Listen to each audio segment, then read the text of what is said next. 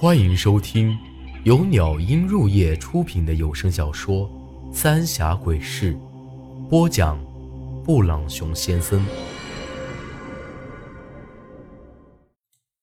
第七十九集，傀儡。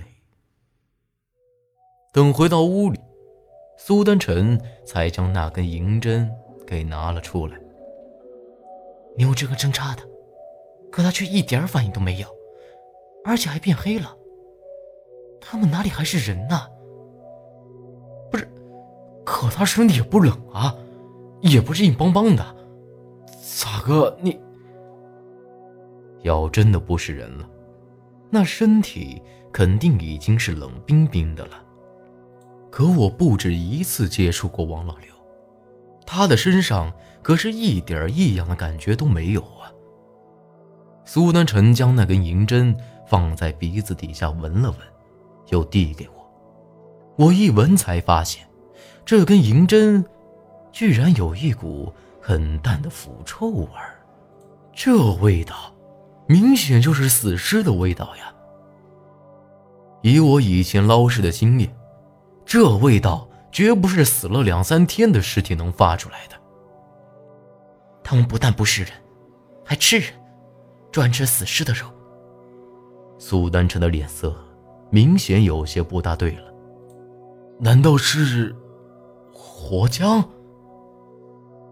只有活僵才最难以让人分辨出来，可活僵身上的阴寒之气是根本没法隐藏的，他们身上却一点阴寒之气都感觉不到。苏丹晨摇摇头，现在还不晓得他们到底是什么，不是人。也不是鬼，也不像是活僵。这下我是更紧张了，不人不鬼的，也不是活僵，就连苏丹晨都没看出来，他们到底是个什么东西。这可真是大事不妙了。咱要不先下手为强，管他是个什么东西，不动手，只怕咱们两个早晚得栽在他们手里头。趁着现在。他们还没发现咱们已经晓得了这些事儿，正好先下手为强。苏丹臣又看了看那根银针。要是只有他们几个倒好说，你没看到村里的男人都去吃那死尸肉吗？只怕这槐树坪的男人都成那样了。要是他们一起上，咱们两个就算飞也跑不了。整个槐树坪的男人都不是人，可咱俩连他们的底儿都没摸清楚，还有那能够操控冤魂厉鬼的鬼尸，咱连是谁都不晓得，这可咋办呢？哎，咱们来这槐树坪多少日子了？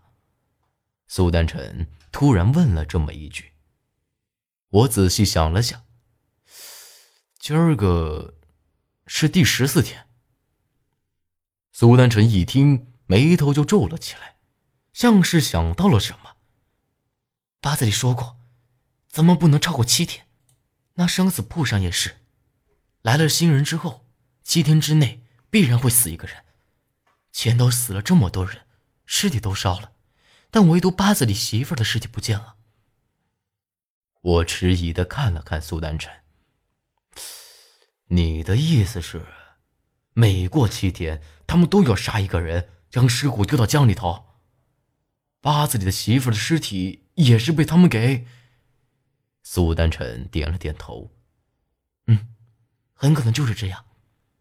不过有个事很奇怪，看样子王老六他们也不会使用你们白家兵符，更不用说控制鬼魂了。一直隐藏在背后那个鬼尸，到底是谁呢？咱们之前怀疑是张爷，结果张爷死了。后来咱们认准了就是那个瞎眼女人，可没成想，居然也不是和王老六他们一伙的。难道这槐树坪还有人在暗中监视这一切？要真是这样，只怕我和苏丹臣的一举一动都在那人的监视之下呀，这可就麻烦了。他们不但每过七天就要杀一个人，还必须要吃死尸肉。这些女人，并不是他们拐来传宗接代的，而是用来吃的。你看这村里，除了六婶生了娃，根本就没得一个小娃子。六婶应该来这之前就已经怀上了。还有，更可疑的一点除了张爷，这槐树坪就没有上了大年纪的人。我估计，这些人从你出生就一直活到了现在。苏丹成愣了一阵，又开口说道：“他这么一说，我倒是想了起来，整个槐树坪的男人，就是张爷的年纪最大了，而且除了王老六都没有下人。这么说来，这么多年过去了，这些人却一点都没老。要真是这样，他们为啥子会让八子李死了？没了他。”可就没法再从外头弄人进来了呀！我有些疑惑的看着苏丹晨。苏丹晨叹了口气：“他们等的，就是咱俩，确切的说是你。咱们已经被困在这儿了，八子里还有什么用呢？况且，他们还准备放了咱俩。这八子里既然晓得这些事儿。”为啥子还把咱们带进这槐树坪呢？还有张爷，他不可能不晓得这村里吃死尸肉的事儿，可为啥子他也不说呢？不过现在他俩都已经死了，再去想这些也都没啥用了。眼下最主要的是保住咱俩的小命儿啊！看来，当年你们白家的事儿没这么简单呢。搞不好就是这些人将白家人给害了。不过，就你这不死不活的八字来看，当年你出生的事儿，王老六倒没说谎。苏丹臣长叹了一口气，说道：“哎呀，先莫说这些，想法子保命要紧呐。”我焦急的看着苏丹臣，萧然现在帮不上一点忙，他是唯一的希望了。要是命都保不住了，说什么都是扯淡。苏丹晨皱了皱眉。王老六他们，倒像是受了什么诅咒一样，或者，是鬼门用了啥邪术，将他们变成了傀儡。相对于诅咒来说，我更加确信这些人是用鬼门的邪术给控制了。这些男人负责杀人。